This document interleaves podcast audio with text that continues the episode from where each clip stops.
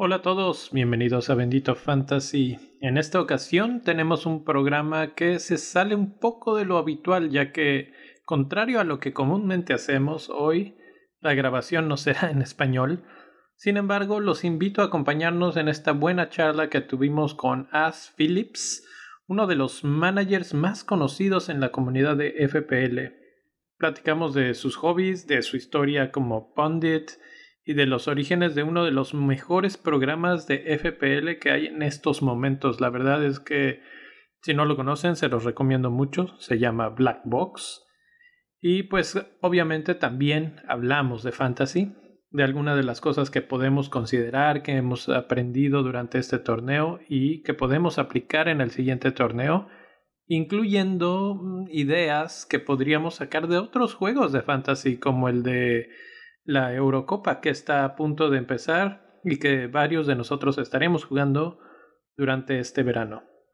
Antes de iniciar, los invitamos a seguirnos en redes sociales como arroba bendito fantasy y pues ahí pueden encontrar toda la información para unirse a la mini liga que pues ya les digo eh, va a iniciar de la euro.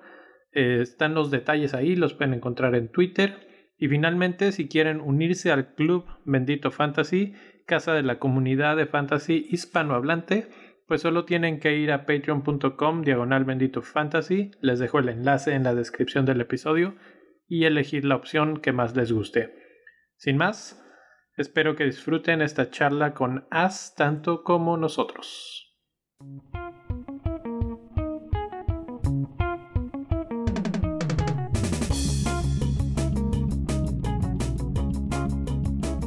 Want to start with the question Do you speak Spanish? That's very hopeful. No. that's that's what I thought, and I just want to say, well, we tried. and, uh, Imagine if we did the whole podcast, and then I was like, "Yeah, I speak fluent Spanish." yeah, yeah. No, I, um, I, lived in England for like five years. Uh, I lived in London, and uh, I had a, a bunch of friends from uh, England, English uh, people that was uh, always trying to learn Spanish. They they always thought it was kind of a, a fun language to learn. For some mm. reason, prefer that to French or something. yeah, yeah. if I, if I uh, was going to learn a language, it would definitely be Spanish. Yeah, but I'm not probably going to because it seems like a lot of work. yeah, it's very it's very difficult to learn language, you know, when when yeah. you are producing content and, and working at the same time. You know? So I know it's, I, why, I it's why when you're a kid, yeah, if you learn it when you're a kid, you know, at school and stuff, that's the time to do it. As soon as you hit like twenty, no chance. I don't know how these managers do it. You know, when they go to like a new country, like Pochettino going to Spurs and learning English, or Mourinho's got about there's about four or five different languages, isn't he? It's pretty impressive. Yeah, Roy, Hodgson, Roy Hodgson as well. Roy Hodgson, yeah, absolutely, yeah, yeah, yeah, yeah. yeah. So, um, yeah, I, uh, I wanted to ask you. You always say that you're a Brighton fan, um, but where did that come from? Did you grow up in Brighton? My so my dad is is from Brighton, uh, he's he's a big Brighton fan, and when I first started getting into football, I kind of just supported the big team that was Man United. I didn't really know. I was, you know, when when you're like nine or ten or something, you just see who's winning, and you're like, yeah, I'm a Man United fan. And then supported Man United for a few years. It was quite fun. They kept winning, and then when I actually started going to see matches, my dad would take me to Brighton uh, to see you know, I think I think the first ever live match I went to was um, the playoff final in the in League One when Brighton got promoted. They scored a mm. penalty in the 85th minute or something and, and went up and won one 0 And so that was my first ever proper football match. And so after that, I was kind of transitioning from from Manu to to Brighton, and mm-hmm. then and then yeah, and then when I when I started you know getting in getting really into football, um, I just I just went full Brighton really.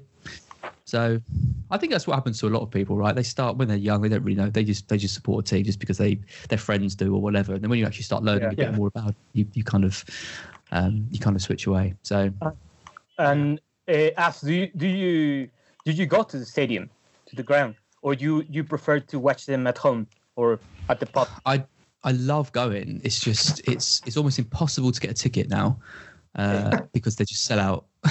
well, yeah. I mean, it's impossible to get a ticket now because yes. of COVID anyway. but yes. before yes. COVID, uh, even then, it was you know it was kind of a, a, year or two after they got promoted. Unless you had a season ticket, you, you, basically just couldn't get into the stadium. So I've been to the Amex once, uh, just before they got promoted. So it was one of the final games they had in the championship there, and that was amazing. It's an amazing stadium. Like it really is incredible yeah. stadium. Yes. If I could go to more, I would, but it's about I mean it's about three hours away from where I live now, so it would be like a proper. It, it, it's in the outskirts of, of the city, right? Yeah, yeah, yeah. You've got to get like a bus from the. You normally go to like you meet in like a big car park, and then you'll get a bus over. Or there's there's a train station as well. You can get the train over. Mm. Oh, sure. Yeah. It's pretty impressive yeah. though. Like when you're driving to Brighton, you, you see it, you know, kind of like on your left. It's ab- it's absolutely massive. It look, you know, it looks like something out of a I don't know like a film or a cartoon or something. It looks just it looks completely out of place. Yeah, but it's it's lovely. but yeah. but that's that's dreamy stuff for, for kids, right? Yeah, absolutely, absolutely. Yeah, you drive past it and you you think, oh, one day I'm gonna, you know. Well, play there would be the ideal thing, but even just go there and watch a game, I think would be would be a dream for a lot of people, for sure. Yeah, absolutely. Yeah, it's it's funny that you mentioned that it's impossible to get a ticket. Um, when I was living in England, I was really naive, uh, coming from Mexico and thinking, well, you can always get a ticket if you if you get there early in the day of the game. Yeah. and I went to Manchester that that week, that, that weekend. I went to Old Trafford and I was like, "Can I have a ticket?" And the guy just looked at me like, "What are you talking about?" I don't remember who's the other uh, team. Who was the other team? But uh, yeah, it was the same happened to me when, when I live in England. I was so naive as well because I wanted a Chelsea season ticket probably, but it was mm. so difficult to get hold of it. So I turned to Fulham and, and I managed to, to get one to get to get okay. ticket. Yeah, and and yeah, it's it's a great experience. No, it's, a, it's an so old. Are you a Fulham fan now? I'm not a Fulham fan. I'm, i mean, I'm a Liverpool fan, but but uh, I really really enjoy that experience. So I think I joined the Fulham League in FPL. I think this oh, season. nice. So yeah. so so let's move to to other topics, right, Leon? Yeah. Um, so we we were wondering, other than FPL, what are your hobbies? Good question. Um, I play. I've got a. I've got a few. I mean, I'm really into games, so I've never. Mm-hmm. I've never really grown up from when I was a kid playing video games. Uh, so I, I, I, kind of. I, I, was. I was obsessed with them as a kid, and then went to university. Kind of lost my interest in them a lot, and then the last few years really got back into into them. So I got a PlayStation Five, waiting for some decent games to come out for that playing mm. Returnal, which is like the most frustrating game I think I've ever played in my life. Um, other than that, I play chess, I play a bit of tennis, I play football, like five aside, not very well. Um, try and keep kind of active as much as I can. Um, that's about it, really. Most mostly though, FPL like it, it just you know you know what it's like. It's it's all consuming. yeah. yeah. And now I work and now I work for Scout as well, so it's it's kind of double double all consuming. Is, is that your main job, or, uh, yeah. or you have a, like a real other job? A real job. a real job. I used to have a real job. I used to have a real job. I, I finished university. I did market research stuff for a, for a company okay. for about five years, uh, and then beginning of this year, I had the chance to go work for Scout full time. So I do that full time now. Amazing. Kind of the dream, right? Yeah, yeah, yeah. It's really, really, really cool. Really enjoying it. You have a you have a hobby. You you do it anyway. You're like uh, constantly engaging with the community. Now you can just do it and get paid. I know it's great. It's it's like I go on Twitter and I talk to people, and then the boss says to me, "Great job on Twitter today, Az like, you've done really well engaging with the community." And it's like, okay. Whereas my old job, we'd be like, "Az for God's sake, get off Twitter. You've been on it all day." yeah, yeah, it's very yeah. different. It's very it's very cool. It's very cool. So, so I, I, you, uh, go ahead. I was just thinking that. Uh, do you happen to be in your early thirties? Maybe because I, I, grew up just like that. I mean, um, I mean, completely addicted to video games. I, I mean, mm. when I was six years old, I I, I was given uh, an SNES, Super yep. Nintendo. So I, I, was. I mean, I fell for it immediately, and and I think that FPL s- suits us very well. I mean, this generation. Mm. yeah, it does. Yeah, yeah.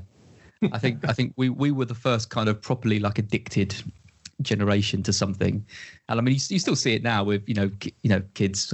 Gotta feel old now. Kids these days addicted to their iPads and, and iPhones and all that. But it, Yeah. it is it is a it is a, it often does feel like a kind of form of, of addiction. You know, you get the highs and lows that, that come with that that kind of addiction. And yeah, there's lots of talk in the community about you know stepping back from it if it becomes too much and not getting too down. I, I always try and treat it as I know it is my kind of career now, but in terms of like my own season and things, I still try and look at it with a bit of uh, I don't know what the word is, humility in a way, but that's maybe maybe a bit too extreme. I try and be a bit light-hearted about it, basically, because you you can let it really get you down if you're having a bad season and you're struggling, and you know everyone around you's doing really well and things. It can get bad, but yeah, I think you you've got to remember that it is it is just a game. And what I always try to remember is after this season as well, like next season, it just all resets anyway. Like unless Mhm. people are going through your rank histories and, and calling you out on like a million place finishes or or whatever, like, Yeah. it all it all comes down to the next season anyway. So it can always get better. I, I, mean, I, I guess you did. How many years have you played FPL now? I think this is this was my twelfth year. Okay, more or less the same amount of years as I have. But Mm. at the beginning, you just play because you're playing with your friends, so you're not paying attention to any of that. And uh, and now with all this uh, Yeah, ranking history, etc., it's kind of hard. Uh, I really haven't played like seriously for only maybe for one or two years. Uh, Mm. Before that, it was still uh, just play with your friends, beat them, and that's the important part, right? Yeah. and uh, and I don't know if it's still for you. Like, do you do you still like what what is more important for you, the overall ranking or beat your friends in your mini league? Rank. Now it's rank. Yeah, yeah. I mean, I it, it- it's what happens when you when you take it to the next level, right? When you start when you start properly looking into stats and, and well, doing podcasts like kind of we do, and Yeah. uh, you know, you open it up to Twitter and you start talking not just to a group of you know eight, nine, ten people, but thousands of people potentially. Mm. It becomes a lot harder to. I mean, I, st- I still have mini leagues with friends, and I still kind of care about winning them. I normally win them quite comfortably. Didn't this year. First year, I've lost, I think, to to my to my friends from university, which which wasn't great. Um, but mostly, I, I I just focus on trying to trying to get a good rank. And normally, if you try and get a good rank, then you tend to win your leagues anyway. So Yeah. I try I try and focus on that. Um, uh, personally, I'm, I'm in the same boat. I, I started playing seriously probably four years ago, and before that, my rank history is just is just dismal. I mean, eh, I- I'm in zombie teams all, all over the place now. Yeah. So I, I had this feeling of, I mean, sometimes I want to just uh, start from the scratch and, and Mm. and create a new team. But uh, I think it's very, very difficult to replicate good seasons these days. I don't. Mm. What do you think about this? Yeah, it is. I mean, the, you know, the, the talk about the top 10k, I think now is is the top 50k, and there's been really good there's been really good um, stats posted about the kind of top managers. You know, the Mark Sutherns and, and all that. Not I like to give him too much credit, uh, but you know, the the average rank for these kind of top managers this year was was I think 65k or something like that, and so I think the kind of you know because the top 10k was the kind of status. You know, you, if you finish in the top 10k, you've done a really good Yeah. Top 100k sort of all right. I think those that's changed just because of how many people play the game but also how many people Mm. are actually on twitter and, and scout and, and other sites looking at looking at stats. So yeah it's it's becoming increasingly harder to do to do really really well. Um i think i agree. I think if i had a if i had a team which had a couple of really really bad seasons i think i i would just keep it because there's no guarantee that that you would start a new team and, and suddenly finish Yeah. 5k in the world um, you probably wouldn't. Well, I seriously doubt you'd finish kind of below a million or or below two million or something like that. But I think Yeah, I just it's a bit of a badge of honor, isn't it? It's kind of you know, I I played it. I didn't really take it seriously. I finished three million. Now I take it seriously, do a podcast, and I do a lot better. So Yeah. there's that. element to it. and you can see the results exactly. Yeah, absolutely. Yeah. Yeah, yeah. I mean, uh, I mean, this Well, you'd season hope was so. hard. this season was hard. I mean, we we've been following you and and all the bad start stuff, and then trying to climb back up, Oh, etc. every year. every year. Yeah, it, it's three been a couple.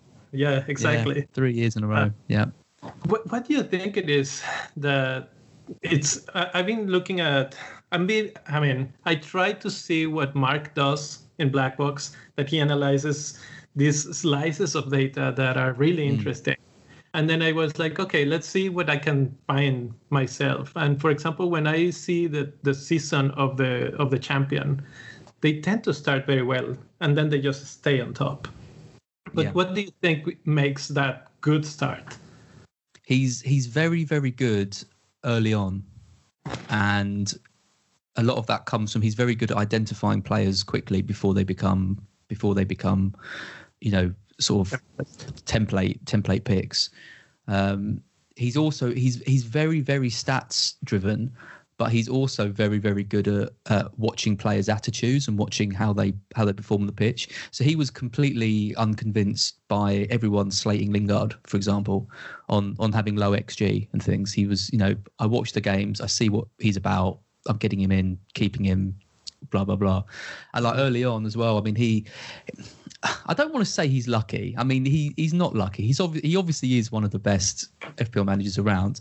But like early in the season, for example, he got in Grealish um, when, when no one had him, and he was going to sell him for Harvey Barnes the week that Grealish got his 20 plus pointer, but had another mm-hmm. injury, so didn't. yeah, yeah. That so, yeah. yeah, I think I think I think you know I think getting off to a good start is is is is obviously really important, but it's it's really hard to do because you. But it's all about just getting one or two players in who not many people have got, and if they do well, then you tend to do well. And like before, I had all these really bad starts. I my my best start was when I I was four at the back. I had four wing backs in my team. I had Pascal Gross, and because I had those in place, it meant I was able to move for other players who like more premium players and not have to worry about those slots. Whereas this year, I, I started with like Vinagre, Havertz, um, mm. you know, player, players who I had to swap out for other kind of mid-price players. And it meant that I wasn't then getting in the top. So I missed out on Kane and Son, for example, because I always felt I had other priorities to get to. So I do think it's about getting in those kind of mid-price budget players and if you can get those settled, then it's easier to be flexible with the rest of your team. I, I agree with you. I I I remember preseason and and uh, you had a tweet on Pereira and Ward Prowse. I I remember that I commented that tweet and I said, "Hey, mate, uh, I think I'm going with Bo too." And and you just said we are crazy, and we were crazy back then. But but, but I mean, I, I, agree with you. It's all about it's all about going template but uh, say two spots for those differentials, so to speak. No, yeah, only two spots, maybe two or 3 mm-hmm. I think the yeah. the problem that I have is I I set up. Every, this is the third year in a row that I've set up quite a template team. Had a couple of like exactly like you say, a couple of like different picks, and then on the last day, got rid of a load of template players and bought in a load more different picks. And when you've got like half your team or seven or eight players, you know, different. Because the, the, thing the thing with the template is if you look at the template and you think like so St Maximin is a perfect example right? Every team mm. I saw at the start of the season had St Maximin in their team. And I just wasn't convinced that he would be a good pick for the season. Yeah. So it's not about just getting in the template players because you think they're they're you know they're rubbish but you know because everyone else has got them. It's the equivalent of me going I don't want St Maximin I'll get Shelvey instead you know, and that's when you overthink it. And and I did the same with um, a few years ago with Sigurdsson. Everyone had Richarlison in their team. I think he was six million or six point five. I was like, no, I'll go for Sigurdsson. He's, you know, he might be playing at number ten. It was a lot quite with uncertainty around him, and it was it was just a complete disaster. And it was I was just going against the template because I wanted to be a bit different, not because it was actually a sensible thing to do. So I'm trying to cut that out a bit. But but how about Gross, Pascal Gross? You you said that yourself.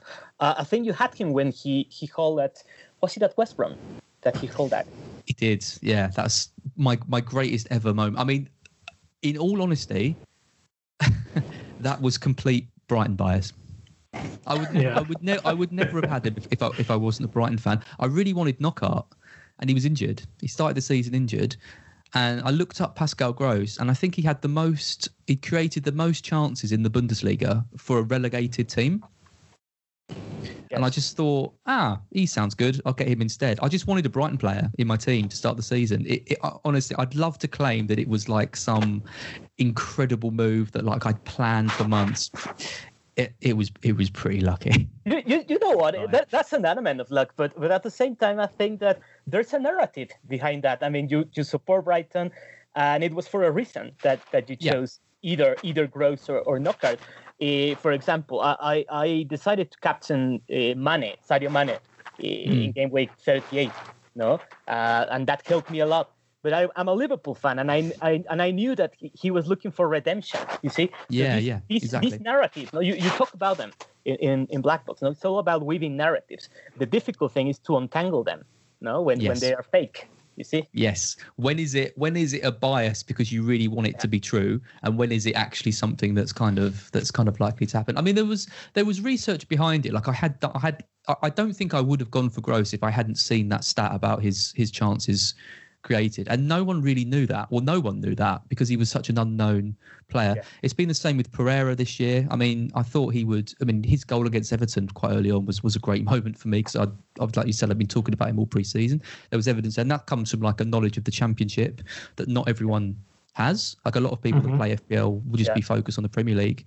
Uh, same with Maddison as well. When he joined, I was i have been watching Championship football and I'd seen he's good. So you can kind of forget that all the research you do, all the games you watch outside the Premier League, these give you a massive edge on a lot of people. And just because someone on Twitter is saying, "Oh, Pereira, he's rubbish. West Brom are rubbish," that might just be coming out of no knowledge at all about how he plays and, and how West Brom are. So you've got you've I, I'm a firm believer that you've got to back yourself on things. Yes. And e- even if things go wrong, even if you don't get the rank you want, at least you've done it like your way, and it and it can work out. Like when I got into the top thousand, that was the whole season playing my own my own way. I never tried to go template, pick players because of ownership, all that kind of stuff. I just picked players that I thought would, would do well, and, and it did well. So it can work. It's a better way to play, I think. It's just so difficult to nail the, the exact moment they're going yes. to deliver. Like with Pereira, I mean, I had him. I had him as well and that that Everton moment was was uh, simply amazing. No, but uh, but he had done a, that amazing run. But anyways, I think uh, talking about Black Box, uh, what is your highlight in terms of what Black Box has given you? Uh, well, in terms of highlight, in terms of enjoyment, um, very little. I mean, Mark Mark goes on about that Trent Alexander Arnold goal, which um, you know he he says it was his favourite moment. That was probably one of the worst moments of my life. Uh, to be honest. Um, I mean, the, the whole thing's been amazing. The the reception from everyone, the the growth that we've had, you know, going up to like fifteen thousand subscribers. The messages we've both had, like we we get we get so many like DMs from people saying how much they enjoy it and, and all that stuff. The amount of research Mark does for every episode is is is incredible. Um, yeah, I mean, there's there's not there's not been many there's not been many like real moments. I, I did enjoy my April Fools on Mark where I I made him think that the sound uh, had gone. Um, that was quite fun. that uh, was good. But, yeah, I remember but, watching that time. but FP, FPL FPL wise, it's just been a hard season, so it's, it's hard to get too excited about any any real moments to be honest. But the, the whole the whole black box thing thing's been great. So, so how did that start? It, was it your idea, Mark's idea? Uh, how how did that come up? So I I wanted to do something on my own. Essentially, um, mm-hmm. a couple of years ago, I was doing the Scoutcast, uh, and I thought I, I, was I was really enjoying it. But the, the Scoutcast was is, was very much Joe's thing. So, you know, he'd he'd do all the, he'd do all the set up. He'd do all the script. He'd do everything. You know, he, would set everything up basically. Um, and and that's funny. You know, he's brilliant at it. It's, it's, it's still it's still a great mm-hmm. podcast. I, I, wanted to do something that I could do and deliver on, on my own. So I st- I set up FPL Black Box originally because I was having a terrible season. This is a bit of a theme here, uh, and just to talk about some of the mistakes I was making and, and things and. Like it was, it was mostly for me really. I, a few, a few hundred people probably watched it a week. Like it was, you know, I kind of living off the Scoutcast fame, however you want to call it. Um, and then I stopped doing it for a bit. I did Top Guns with Luke for a bit, mm-hmm. and that that kind of stopped because he he was struggling to find time with work. So then I wanted to bring Black Box back. So I did like a little teaser thing, which was like, oh, I'm going to bring Black Box back. And Mark messaged me and said, oh. I'm really looking for, I'm really looking at getting back into it next year. Um, mm-hmm. Do you want to kind of team up? Wow. I know. So he he came to me. This is you know, you know everyone, everyone, thinks it's me begging Mark to come on, but no, he, he what a, no, it was it was great. It was, it was what really a good. timing! What a timing! I know it really was. It's it's one of those things where like he he barely used Twitter, but he just happened to see me post about about it, and then he messaged me at like three in three in the morning or something. He'd been thinking about it for ages because he'd, he'd had a lot of health problems from from fantasy football and with Scout and working for the Premier League show and stuff. So he he kind of wound it all down. But then he wanted to get back into it, and he thought just doing a kind of weekly podcast would would be an easy way back back into it. So yeah, it just it was just perfect timing, just perfect timing really. And um, yeah, it's it's amazing how much it's it's it's kind of gone from there. Yeah, so, my, my favorite thing about Black Box is kind of that dynamic that he has all this data, but you have like the beliefs, right? Like yeah. whatever you're thinking is is not easy to to change your mind. Uh, no, so, I'm quite stubborn. but but that's cool for the for the for the program because even though he's gonna bring you the Alexander Arnold's of the game, you're gonna be like, yeah, but this and that and that contrast is what makes it really valuable. I think. No, thanks. Yeah, I think I think it, I think we complement each other quite well because if it was all Mark, he'd just be completely obsessed with stats and with tables and with yeah. with graphs. Uh-huh. And if yeah. it was all me, there'd be no prep.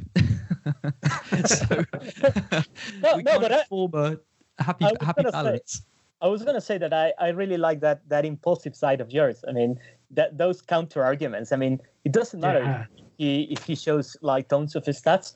I, I really love your counter arguments. I, I, as you said, it's the perfect balance. No, so uh, talking talking about um, about Black Box and and your uh, season in general. What are your expectations for for the next one? Expectations for Black Box for I mean just season of and in general, Black Box as well if you want. Yeah. Um, well, my, my season, I, I I just need to do better, which which you know is is often easier said than done. I I would just love. I don't know what my expectations are. I just love to get off to a better start and and not have another season where I'm trying desperately to rescue a, a season from the million. I mean, you know, I've been the last three seasons have been around the million mark at Christmas and it's you yeah. know it's it's it's just getting it's getting a bit soul destroying now. So I'd I'd love to get off to a good start. Um, again, uh, expectation is to beat Mark. Okay. Got to got to beat Mark. You know yeah. he's he's come on. He, he's taken my he's taken my black box thing. He's come back to the scene. Everyone you know was all excited, and he absolutely thrashes me in the first season. That can't happen again. So I need to I need to make sure that I at least close the gap. But but yeah, I'm I'm, I'm hoping to, to beat him next year. Um, in terms of black box, just just continue to grow it. Really, I mean, we've got ideas for for new kind of content we do. I think Mark wants to do more video. I'm I'm going to struggle a bit for time to do more stuff, but he wants to do more videos and you know single videos, team selections, and Q and A's, uh, and all stuff like that. We've got the Apprentice mm-hmm. thing starting next year as well, um, and we we we basically want to get it up to the level of of you know some of the really big big podcasts. I mean, you look at Andy with Let's Talk FPL with 105, yeah. 106,000 subscribers.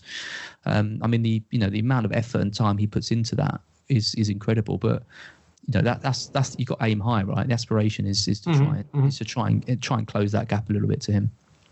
Yeah, yeah. You you mentioned the all the the history of Mark and why he left, and you're kind of following the steps. Like you started with the Scoutcast. Yeah. True. And then you're doing the the first attempts of black box, the second attempts of black box. Uh, I've seen you in the FPL show.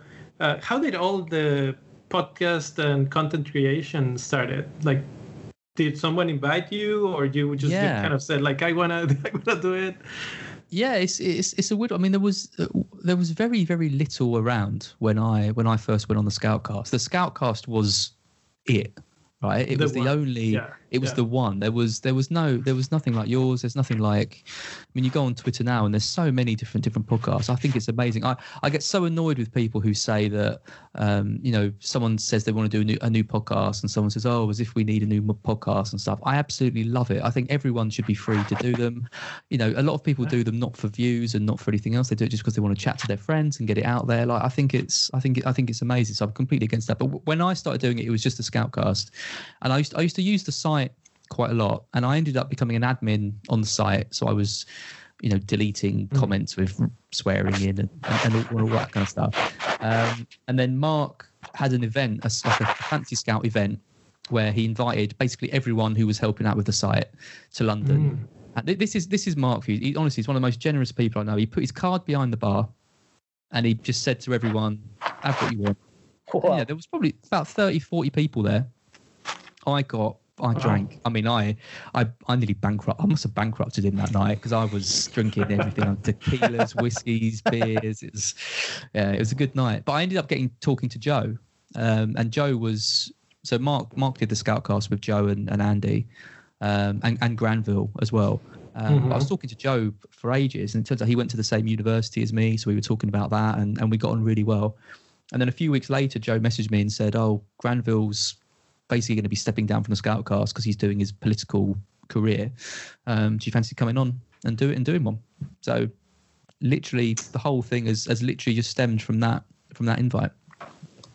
From that chat. Nice. Absolutely. Nice. Yeah. And, and it- I mean, my question is have you felt the change from those days and now having like maybe 30k followers on Twitter and all the I, I would call it fame that people are looking up to you. Like, yeah, it's it's weird, right? Uh, It is. like you, you now it, everything you say, you know someone is gonna scrutinize it, and it's gonna be weird to like just live with your decisions.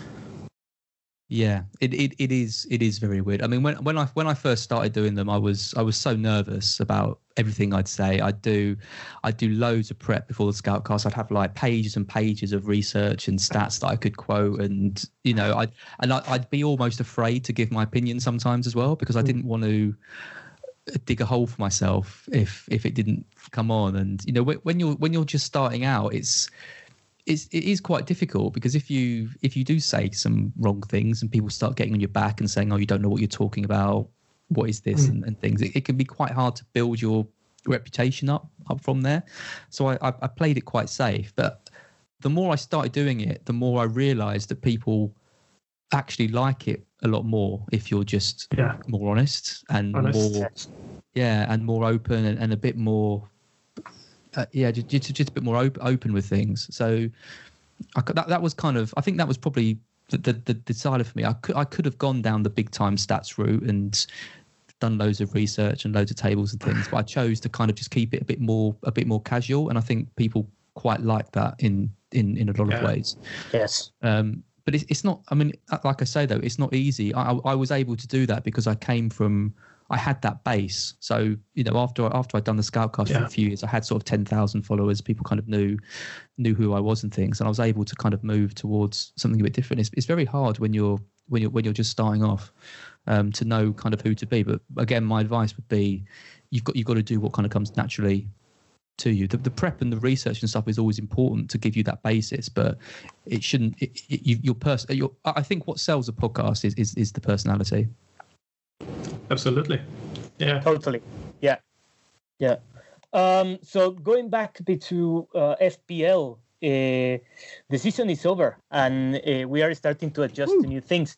For example, uh, you discussed price changes for some of the relevant players, and today uh, we learned that Buendia is going to Mm. Villa. Not exactly official, but it's it's happening. I think. How do you see uh, that transfer, and what do you think it means for Grealish? I think Grealish is gone. You think? I Me think. too. I mean, they're, I mean, they're, they're, Yeah. they're, be, they're being linked to Ward Prowse again today as well. So. Yes. You know, 30, 35 million was it for Buendia, Ward Prowse? Yeah. I mean, he'd probably he'd probably cost around the same. He's he's Southampton's kind of main main man. I imagine him going for 25, 30, 30 million too. I think I think Grealish is no no disrespect to Villa, but I think Grealish is just too good. I think he's just too He good to stay at Villa for another season. Yes. Um, and I think he he could he could he could.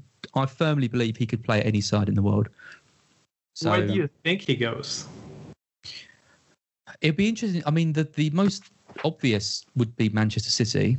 Yeah. Um, but it, I think it depends on what their other transfer plans are around the likes of Haaland and, and Kane. Because I mean, Grealish is going to cost upwards of seventy million, I'd say, if if, if they want to prize him. So, are they going to go one hundred and thirty million for Kane and seventy million for Grealish? I, I can't see it. I think if they get one of Haaland or Kane, I think that would be that would be it for them really. Because Pep Yeah. isn't someone who, I mean, I know he's he's spent a lot of money, but if they spent 150 million pounds on Kane, that would be uh, absolutely that would crush any any other deal they've done. I think Haaland would would, would be less. And I think Haaland's probably the more likely one. Um, but I think if they did that, they, they wouldn't get Grealish as well. I, I can I can see Grealish going to going to maybe Man United. Yes. Yeah. Yes. I, I I have a theory that he has a lot of friends in Chelsea. Mm. However, the his position in Chelsea is already highly competed, so I don't think he would go there. But uh, I always see him liking and chatting with all the all the other players in Instagram. Uh, so, so because I am a Chelsea fan, I was like, ah, maybe now with all the players that we have, it's, it's kind of a no, no go. Yeah, and you I need a striker. Yeah, they need a striker. I, every- well, I don't know who everyone? We needs do as well. who needs more strikers, City or Chelsea? Mm. Well, both have found a way to play without one, essentially. But I, I, I just think City, City would, would win everything if if they if they went for Kane or Haaland. It, it would just make them the complete the complete package. I, I I think I don't know if Pep's going to be a bit stubborn about it though, and just be like, "Nah, we we're all right. We don't we don't really need anyone." Um, and I don't know with Chelsea whether they will just think that Werner is, is going to be that player that, that they that they want. But I think both sides. I think I do think both sides need one. Yeah. Yeah, not not winning Champions League uh, maybe uh, Yeah. adds a bit of pressure, and, and they need to move. They need to move and Exactly. probably find out a striker. Uh, but how about Buendia? Uh, to be honest, I, I haven't seen him play too much. I mean, after he after he left the Premier League, but uh, judging by his stats, he seems to be a good asset. However, he disappointed when he played for Norwich in the Premier League. No, he really did. And whenever I saw him play, I always thought he's their best player. I know Pukki was scoring the goals, but whenever I saw him in the Premier League, I thought if you're gonna if you're gonna stay up, it's gonna be Buendia, Buendia that, that does it for you. And he just never played. He was on the he was on the bench almost every game. Yeah. And that season ended, and I thought, well, there's absolutely no way he's going to stay in Norwich. Like they're obviously going to move him on. That he's not trusted in the Premier League. I think clubs are going to be queuing up for him. Yeah. I don't know how they managed to keep him for the, for the season, and he's gone on performed. There's there is that worry in the back of my mind that they don't think that he's good enough for the Premier League, even though it it, it seems ridiculous given given the stats he's he's got. But now he's gone. I think I think he's going to be an amazing asset. I really do. I, I, I think I think he's. I, I whenever I've seen him play, I've got those same kind of vibes with him that I had with Pereira and with Maddison. Yeah. Um, I just I just think he's he's going they're going to make him the absolute talisman of that team, and I think Yeah. he makes the likes of Ollie Watkins better up front. But he is someone that I, if if Villa have an okay run, then I'll, I'll be starting with him for sure. Yeah, How I was about thinking. price? How about his price? Probably six, six point five. He won't be any less than six point five. No way, Not no way, not, not not now, not now. He's gone to Villa. I, I wouldn't, I wouldn't be surprised if he came in at seven. Wow, that's too much. I think. what was Yeah. the price of Grealish this this season? Grealish was seven. Seven. Ma- Yeah. Maddison. So Maddison came in off the back of a really good season for Norwich, um, and then he signed to Leicester. He came in at six point five. So I think there's a, there's a chance that Buendia comes in around the same. I think I I think think six point 6.5. six point five minimum, but I wouldn't be surprised if, if they pushed him up to seven. Yeah, Hopefully six point five though. Yeah. yeah. I mean, it's it's probably the one to watch from the teams that are coming up. Uh, we have uh, Brentford as well, and a lot of Yeah. people is talking about Toney, but Yeah. uh, that one is a little bit more even, even more concerning.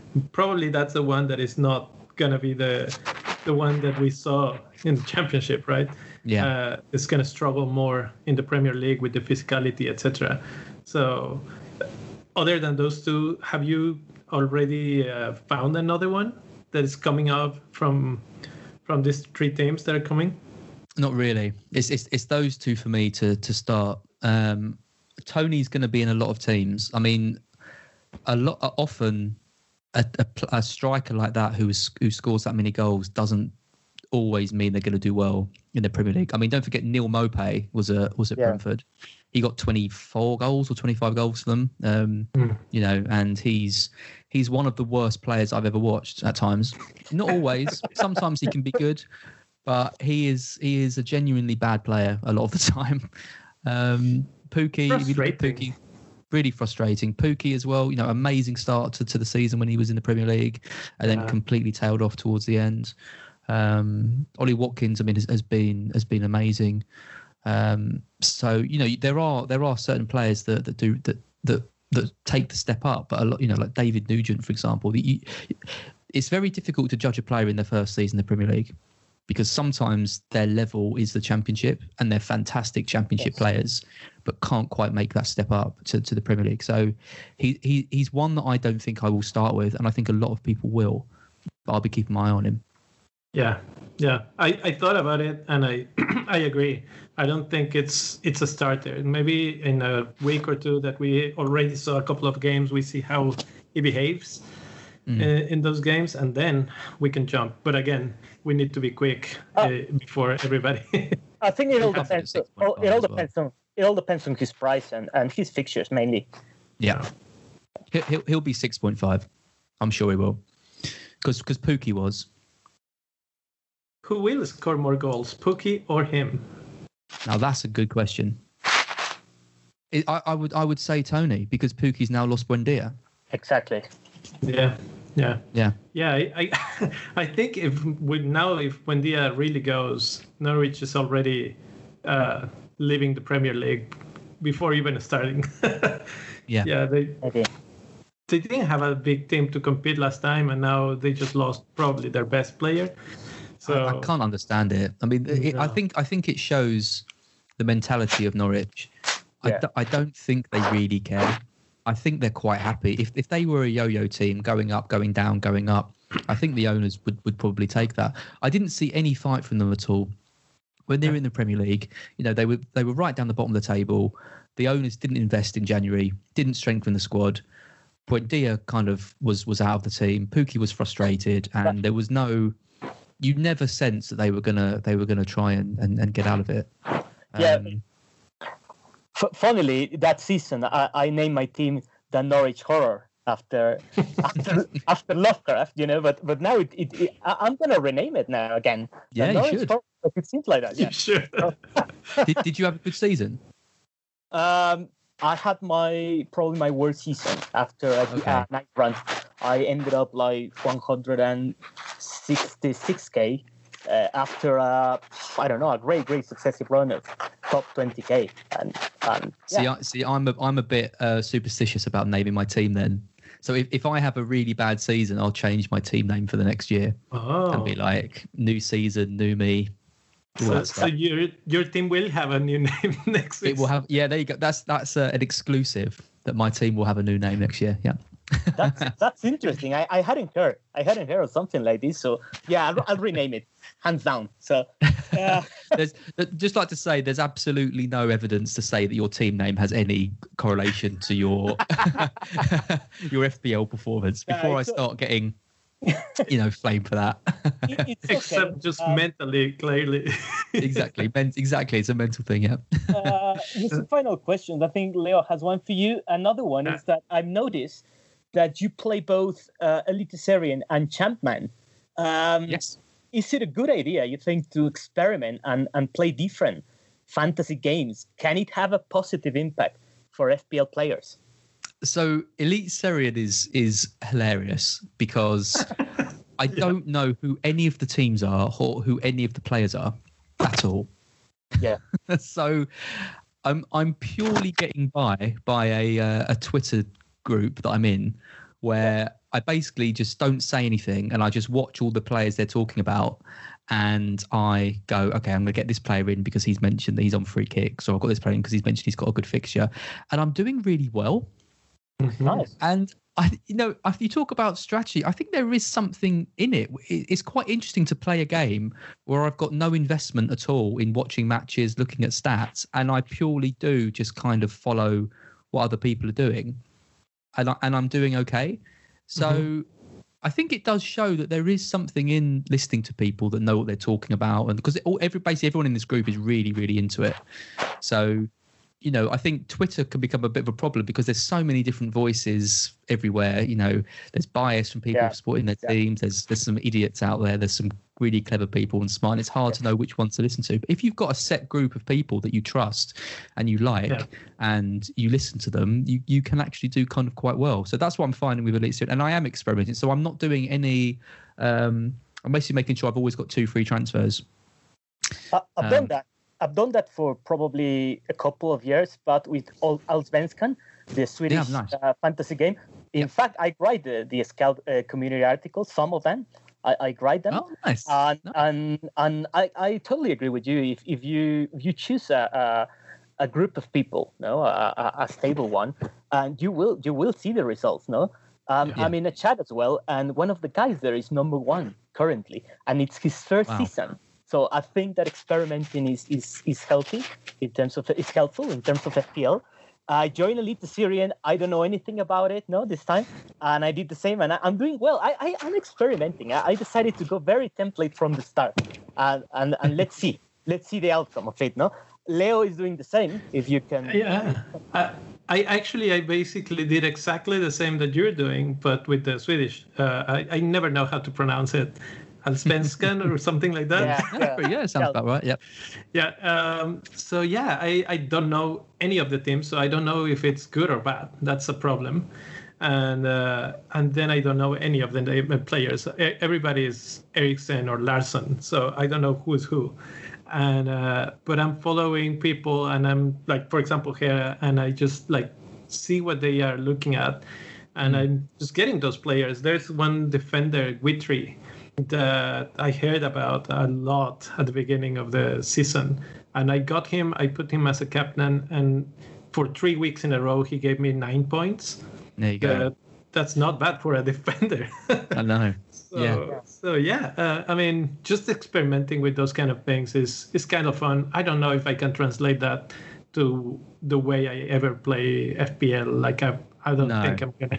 no, I, I'm I'm I'm I'm interested in this in this free transfer thing because I always I'm I'm not a particularly patient FPL manager. So, you know, often I'll get to the end of the week, and if I haven't made a transfer, I've got kind of itchy trigger finger to do to do something, and often I wish that I hadn't. So, it's quite nice with Elite Series. So I'm making sure that I always save two, and then and then you know if I want to take a minus four, at least I can shift my whole kind of team around. Um, another bit of a good advice I had was to I'm really into Football Manager. So someone said to start a season with a Norwegian team on Football Manager because then you learn all the players and the teams in the league and, and all that kind of stuff. So I'm I'm probably going to start one of those one of those soon as well.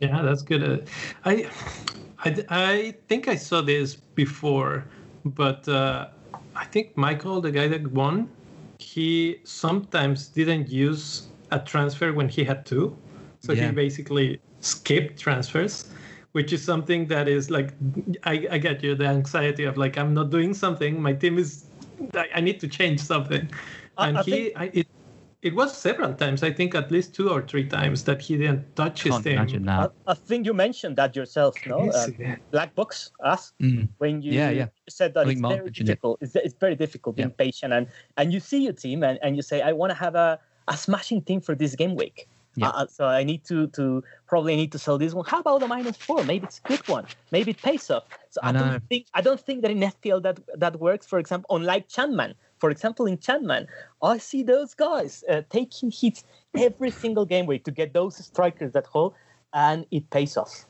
But it's different. Yeah.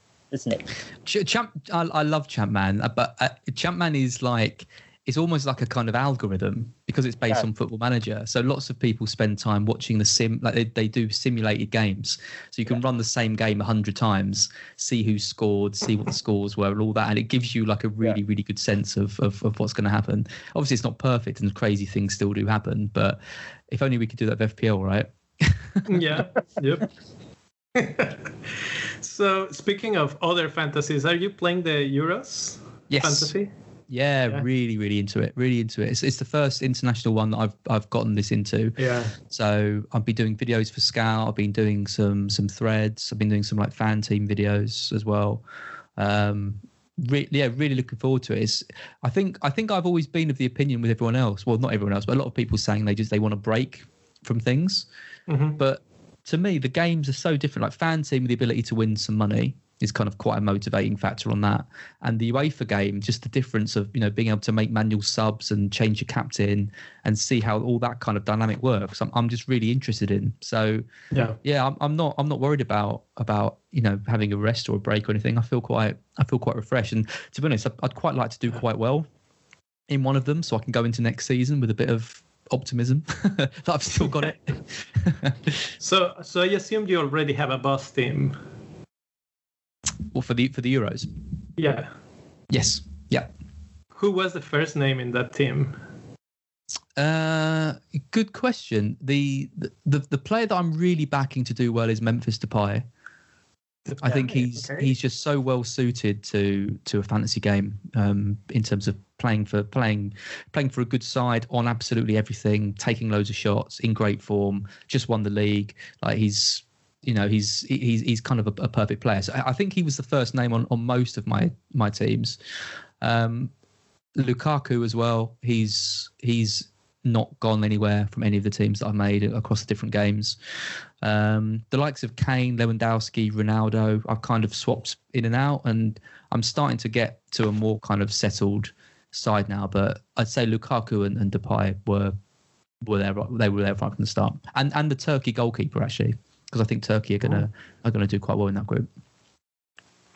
Oh, that's a surprising call. Turkey. Uh, yeah, same here. Uh, the first two names were probably Lukaku, uh, Depay, and Eriksen as well, eh, because I saw that they have a they have very good fixtures at home.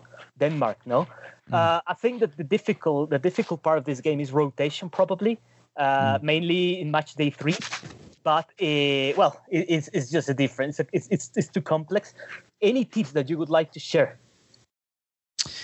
Any tips? Yeah, I mean, my, my biggest tip I think is from from what I understand of of well, from not, not really from what I understand, from what I know of international tournaments, things like the Golden Boot, for example, are, won and lost in the group stages.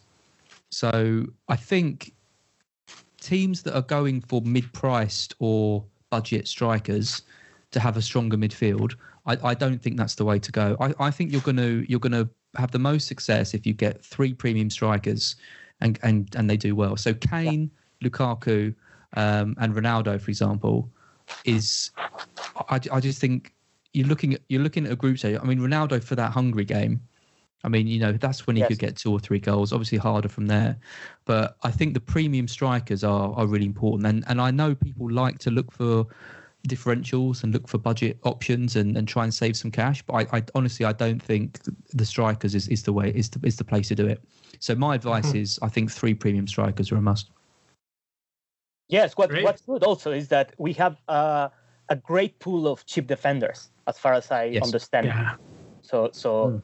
I I'm going all 4.5. I think I, I, I've Yeah. been tinkering a little bit. Yeah, Yeah. Like the Denayer's four point five, Pau Torres is four point five, Kakir. There's there's pl- there's plenty of cheap. I, I think my I think my most expensive defender's five. I think so. Yep. Yeah. Yeah, I love it. Uh, I, I need all of those uh, tips because I actually I want to play it, but I haven't checked any of that, and I don't know all of these names. So so that's similar to what we were just saying about these other fantasies that you don't know anyone.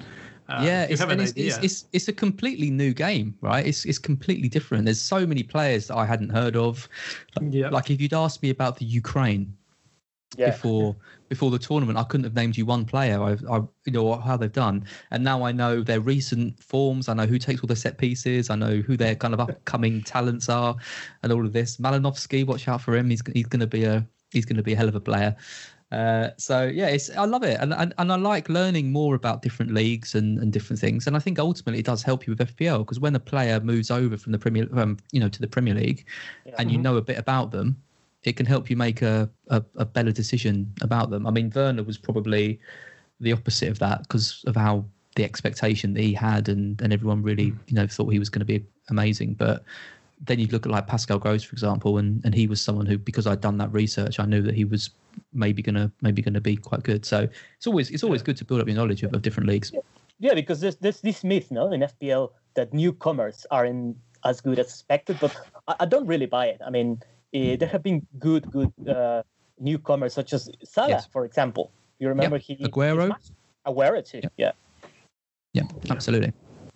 Yeah.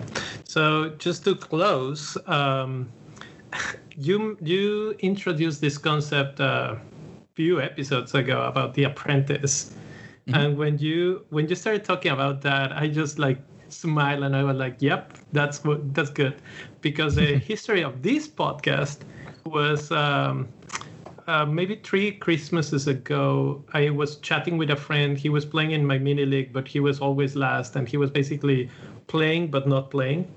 Yeah. And uh, and I told him like, yeah, you need to change this and this and this, and uh, you you don't have to make five changes every week, etc. He's like, I basically don't know how to play this game. Yeah. So like five weeks later, I he sent me a message and he's like, Hey, do you want to get like uh, together and uh, start a podcast and uh, so the podcast was the the basic idea was let's do this thing where you teach me how this is oh, played amazing. yeah and yeah. Uh, and we discuss it and we'll basically discuss the ideas because he likes football he just didn't know fantasy football right mm. and it's it's really really similar to what you're attempting really to do with yeah we've stolen your idea i think I mean, it's it's the same thing, but it's a it's a different proposition here because you're gonna uh, take them like separately, let's say, and you have I don't know how many players are you gonna get? Uh, just, one it would just be one or... each. Yeah, it, it, okay. it would just be one each. Yeah, yeah. Interesting. I think like for for me, it's seeing my university friends trying to play it and struggling, picking the likes of Kante and Lee Cattermole and, and, and these kind of guys in their teams and not fully understanding the rules. And I think there's yeah. there's becoming a bigger gap between the casual players and the people who take it really seriously. And I think that I, I want FPL to be really like inclusive for, for everyone who, who wants to play and enjoy it. Because I think if you're a football fan, I think you can get you can get a lot out of playing FPL. And I like that FPL is such a simple game to get into because the, the points are quite simple. You haven't got a, you know, there's no like tackles or interceptions or recoveries yeah. and all this kind of stuff. I think that's a massive boost for, for the game. And I think uh, there isn't too much stuff out there which is focused on kind of new players to the game and trying to kind of teach them the basics and you know the like, exactly like you say like who to who to avoid. You don't need to make you don't your squad doesn't need to be perfect every week. You don't need to make loads of transfers every week all that kind of stuff. So that's kind of the idea of it is it's going to be it's going to be competitive in the sense that Mark and I both want our apprentices to do well and and and compete. But also, there's the educational to side to it, which yeah, yeah. but also we want to do some videos which are like you're playing this game for the first time what what do you want to do straight away? And just see who they pick yeah. and who they go for and then be like okay well we don't think you should you know you've got you don't need five 6.5 defenders in your back line because you can't play them all every week. And it's just going to be really interesting to see what their kind of early what their first things they do are and how they build their team and how they manage it and then just trying to make them kind of understand the, the differences. And hopefully those videos can then be picked up by other new players who play the game and they can see kind of you know, yeah. hopefully where they went yeah. wrong. Yeah, I, I was thinking like how how hands on you will be with the with these players, because maybe they say like, oh, I want to make three changes, and you will be like, whoa, whoa, whoa, whoa, don't. but but that basically changes the way they are trying. yeah, so it's, it's a very good question. I, I I don't know the answer to that. The the idea isn't to be overbearing with it. It isn't to say don't make three changes all all Mark and I want to do is get the logic right. Mm-hmm. So if they say I want to make three changes because um, I had a dream last night that Kane broke his leg, you know, then it's kind of like, well, no, obviously we're not going to do that. Come on, let's let's be stupid. If they say, well, I, I listened to a podcast last night and they were saying that uh, you know Kane isn't is out of form and I think a switch to um, you know whoever Haaland would, would be would be a good idea. Uh, then, yeah. as long as there's some logic behind it, then then for me personally, I, I wouldn't stop them from doing it. I just want yeah. to get that kind of thought process right, um, so they they yeah. actually spend a bit of time working out what to do and, and why before they do it. So just, just out of curiosity, just out of curiosity, uh, as far as I know, you have a PhD in psychology. Us? Yes. So um, I mean, I guess that there's some background and and how much of an impact that will have in this with this experiment.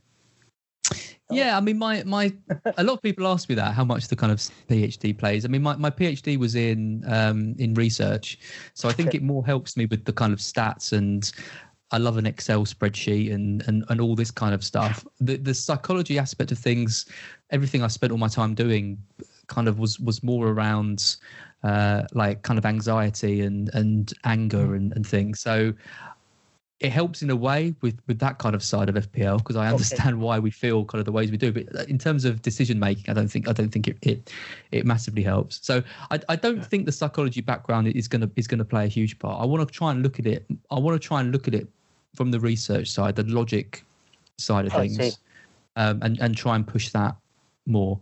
Um, I'll leave the psychology and the mind games to to Mark. I think. Classic. yeah, excellent. Az thank you so much for joining us today. Uh, no, thank you for having me. Pleasure. Great. Thank you. Yeah. Yeah. Uh, hopefully we'll have you again. Uh, Absolutely. After the Euros, etc. By the way, England won one 0 with a penalty.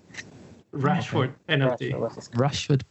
Oh, one 0 Wow, one God, we are. we are red hot coming into this. So my, my last question, I guess, is what do you expect from England in the Euros? How far do you think they can actually go? I think we will win the group and then we will get knocked out in the last 16. Yes, because you will face, if you win the group, you will face either Portugal, France, or Germany. Yep. That's it. Yep. Yeah. And, and we will lose. That's my prediction. so Sorry, who wins it?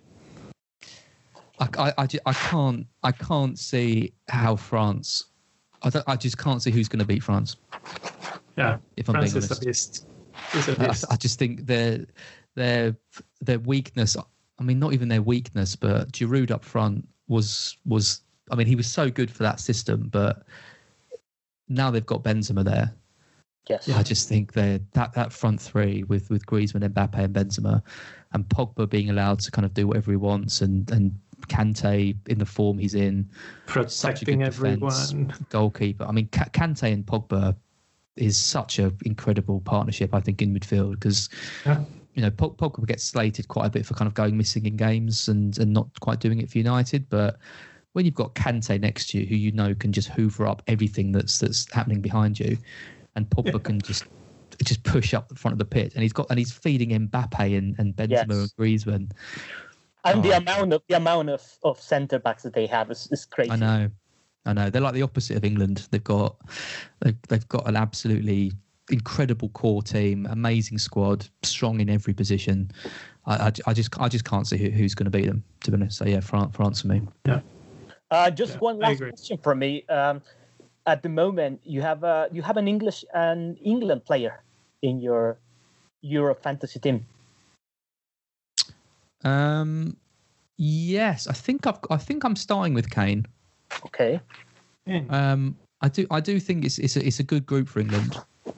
I can't see huge points for him against Croatia, but against Scotland and the Czech Republic, I, I can imagine he'll get. I think he'll get two or three goals in, in those games. I agree. Yeah, so just just Kane for me. So thank you, thank you for, for being with us. And I'm pretty sure that the Spanish speaking community really appreciate this a lot. Oh, no problem at all. Thank you so much for having me on. Cheers.